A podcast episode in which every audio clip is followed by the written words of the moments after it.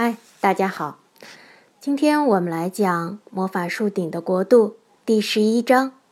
又回到树上，大家走向思思仙女的家。我们是怎么回到树上的？思思仙女告诉他：“我们发现你们睡在一张大床上，就把剩下来的最后一点飞行软膏涂在床头，它就飞到这儿来了。”对了，我们还弄湿了杀人的沙子，这样他就不能把沙子扔进我们的眼睛里，让我们睡着了。什么明先生也很聪明，他在杀人的沙袋底部割了一个洞，往杀人眼睛里扬了一把干沙子。皮克金说：“杀人立刻睡着了。”再也不能向我们发威了。这全是瑞克的错。乔说：“我们说过再也不去任何国度了，他还是爬上去，还被杀人抓住了，搞得我们还得去找他。”对不起，瑞克说：“反正一切都过去了，我再也不这么做了。我们还是回家吧。”贝西说：“天色已经不早了，天知道什么时候才能到家。”思思仙女，再见！大家再见！如果我们没来看你们，你们就去看我们吧。他们以最快的速度滑下滑道，然后步行回家。一路上，他们兴致盎然地谈论着这次冒险经历。好奇怪啊！醒着还能做梦。弗兰妮说：“你还记得变成小猫的松饼吗？”我希望树上能出现一个真正美好的国度。乔说：“比如随便拿之地，那样才好玩。不知道他会不会回来了。”接下来的一个星期。孩子们没去魔法森林，因为他们要帮父母干活，而且他们暂时也不想冒险了。有一天，思思仙女和月亮脸给他们捎来一张纸条，纸条是这样写的：“亲爱的贝西、弗兰妮、乔和瑞克，我们知道你们暂时不想去冒险。”但我猜想，你们一定不想错过这个机会。就在此时，魔法树顶有一个非常令人兴奋的国度，那就是为所欲为国。它比随便拿之地还好。我们今晚会去那里。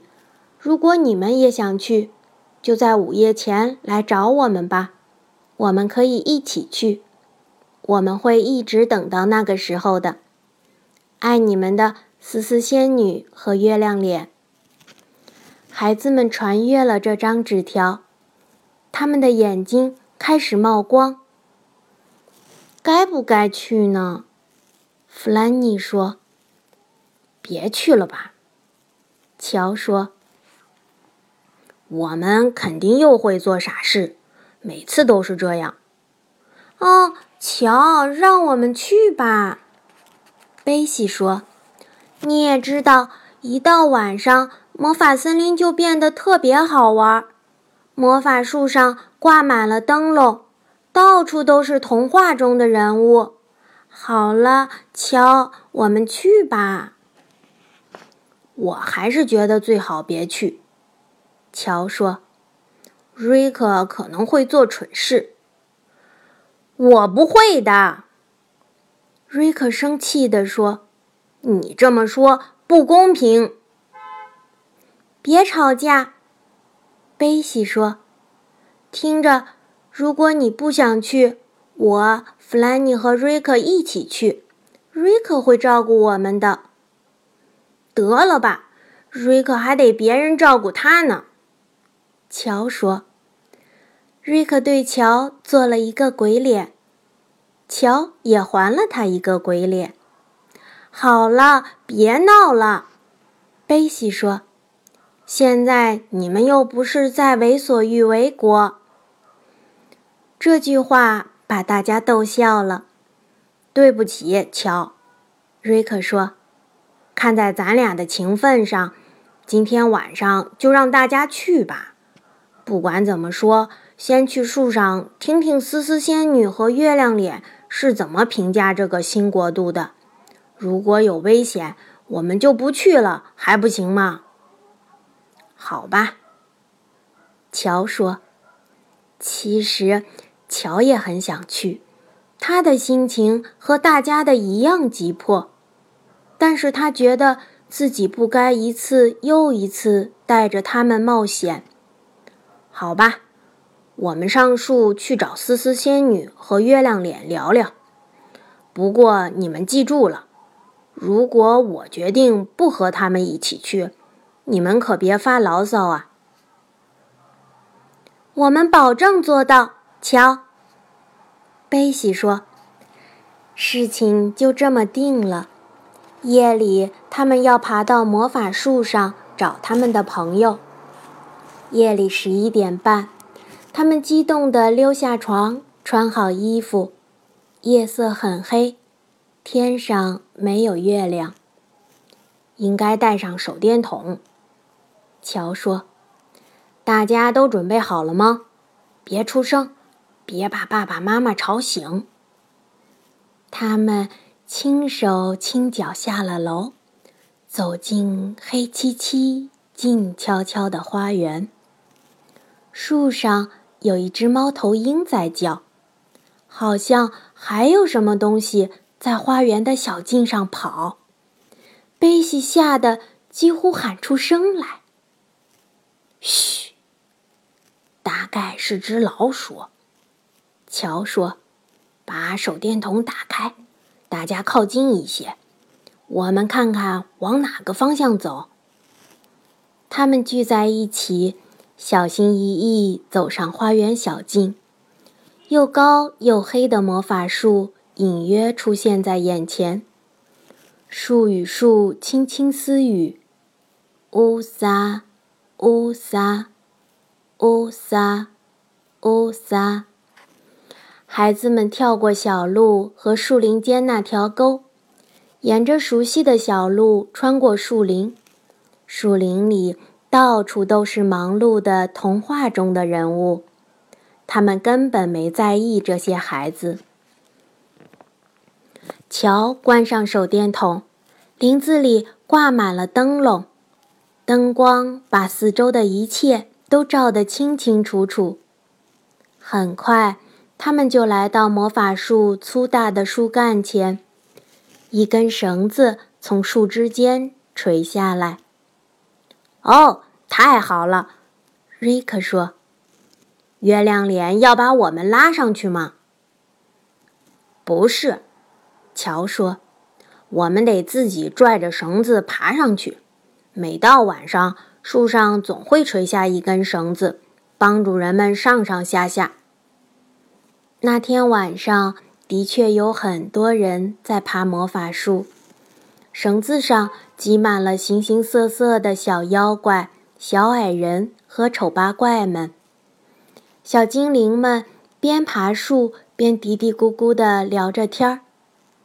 他们这是去哪儿呀？瑞克惊讶地问道。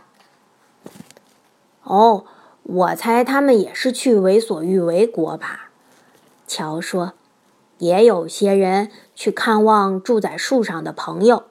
你们看，皮克金在那儿呢。今天晚上他要举行派对。大约有八个朋友挤进了皮克金的树屋，他们个个看上去兴高采烈。过来和我们一起玩吧！”一个小精灵对乔喊道。不去了，乔说。不过还是谢谢你。我们要去月亮脸家。大家一路躲闪着喜太多夫人的洗衣水，嘲笑着像往常一样坐在椅子上打呼噜的什么名先生，来到了月亮脸家。奇怪，月亮脸家里一个人都没有。不过，门上贴着一张纸条。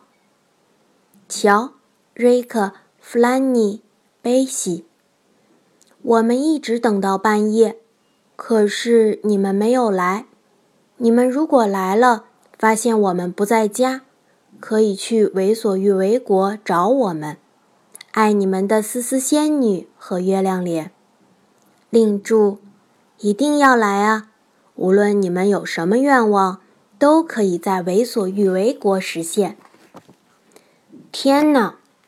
瑞克说，他对为所欲为国充满了无限的向往。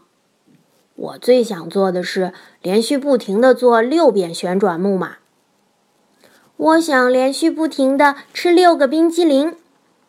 贝西说：“我想骑大象。”弗兰尼说：“我想开火车。”乔说：“乔。”我们上梯子吧，弗兰妮恳求道。“哦，求你了，我们快去吧！既然已经来了，为什么不去看看那个美好的国度到底是个什么样子呢？不让我们去也太过分了吧？”嗯，乔说：“好吧，我们走吧，出发。”女孩们和瑞克。开心地尖叫起来，他们快速爬上梯子，穿过云彩，看到一盏灯笼挂在洞口。可是，没想到的是，刚踏上为所欲为国的土地，天一下子就亮了，真神奇呀！孩子们站在那里环视四周，这是一个。多么令人激动的地方啊！仿佛是一座巨大的游乐场，旋转木马随着音乐转动，还有秋千和跷跷板。一列冒着蒸汽的火车在飞驰，一些小飞机在空中飞来飞去。坐在飞机上的小精灵和妖怪们玩得很开心。天哪，太好玩了！贝西说：“不知道丝丝仙女和月亮脸去哪儿了？他们在那儿呢，在那边旋转木马上。”乔喊道：“看呐，丝丝仙女坐在老虎身上，上上下下；月亮脸骑的是长颈鹿。我们也上去吧。”他们朝朋友们的方向跑去。丝丝仙女和月亮脸看见他们来了，开心的一边尖叫一边挥手。旋转木马停下来，孩子们爬了上去。贝西挑了一只白兔，弗兰尼骑上一头狮子，顿时感觉自己高高在上。乔坐在一只熊的身上，瑞克选了一匹马。你们能来？我们真是太高兴了，思思仙女喊道：“我们等了好久哦，出发了，抓好啊！”旋转木马一圈一圈地转起来，转的速度特别快。孩子们兴奋地叫着：“我们坐六圈再下来吧！”乔喊道。他们真的坐了六圈。哎呦！从旋转木马上下来后，他们一个个头昏眼花，摇来晃去，仿佛喝醉的水手。我想找个地方坐下来吃六个冰激凌。贝西说。他的话音刚落，一个卖冰激凌的人就推着车过来了，给了他们三十六个冰激凌，好多冰激凌啊！乔把这些冰激凌平均分配，结果每个人得到六个。冰激凌真的很好吃，每个人轻轻松松地吃光了六个冰激凌。我还想开火车呢，乔跳起来说：“我一直想做这件事。你们想做我的乘客吗？来，都跟我一起玩吧！”大家跑向停在小车站里的火车。“你好啊！”乔对火车司机喊道，“我想开你的火车。”“那就上来吧。”司机说着，从驾驶室跳下来。火车已经准备开动了。好，今天的故事就讲到这儿，感谢你的收听。